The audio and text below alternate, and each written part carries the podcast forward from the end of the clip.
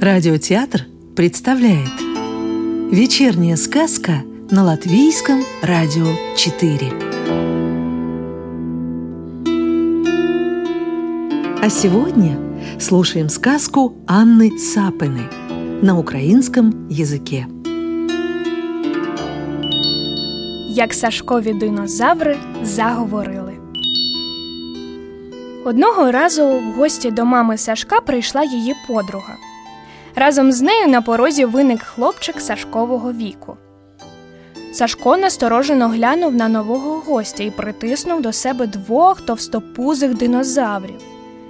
Пограйте разом, сказала мама і пішла із подругою на кухню заварювати чай. Але Сашко геть не збирався ділитися своїми динозаврами. А якщо динозаврам не сподобається гратися з іншим хлопчиком, або він мені їх не поверне чи зламає, подумав Сашко і тримав своїх динозаврів ще міцніше. Сашко любив своїх динозаврів і ніколи з ними не розлучався.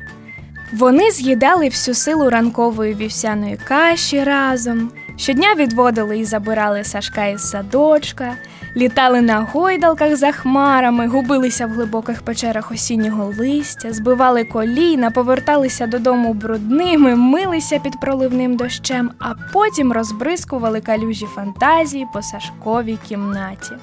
Хлопчику дуже подобалося грати з динозаврами. Ось тільки одного йому бракувало щоб динозаври з ним розмовляли. Мама покликала хлопчиків за стіл. Ароматний чай з барбарису весело хлюпав у часті і дуже приємно пахнув. Цей шматочок тобі, сказала мама і поставила прямо перед Сашковим носом жовте блюдце з малиновим пирогом. А цей Михайлику тобі і передала друге жовте блюдце гостю. Сашко поставив своїх динозаврів в рядочок поруч із пирогом і почав їх годувати. Дякую. Раптом озвався динозавр. Сашко здивовано глянув на свого товстопузого трицератопса. Дуже смачний пиріг, додав динозавр голосом Михайлика. Динозавр пройшовся по блюдцю і стрибнув до чашки чаю, сьорбнув ковток і повільно вдихнув його аромат. Люблю Барбарисовий. Сашко взяв другого динозавра, який теж дуже полюбляв барбарисовий чай, і пригостив його з чайної ложечки. Справді смачний. Вдоволено кивнув його динозавр. А підемо на подушковій гірці кататися, запропонував перший динозавр.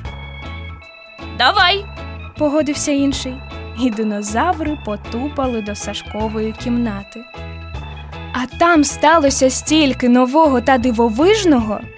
Динозаври літали на шкарпетковому парашуті, голосно вигукуючи Егей! Підіймалися на найбільшу в світі гору та відшукували відлуння свого голосу, перепливали океан на величезній крижині, тулячись один до одного від холоду, тікали від піратів з криками Лупандра, пірати! А потім навіть у космос встигли злітати та поспілкуватися з інопланетними динозаврами. Ох, вони б ще й на острів за скарбами вирушили, наспівуючи веселу піратську пісеньку, як раптом до кімнати зайшла Михайликова мама та сказала: Михайлику, час додому. Віддавай динозавра Саші. Михайлик простягнув динозавра.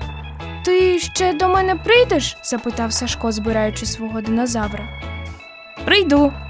І ми обов'язково знайдемо свій скарб, відповів його новий друг. Увечері динозаври ніяк не могли заснути, все згадували свої пригоди.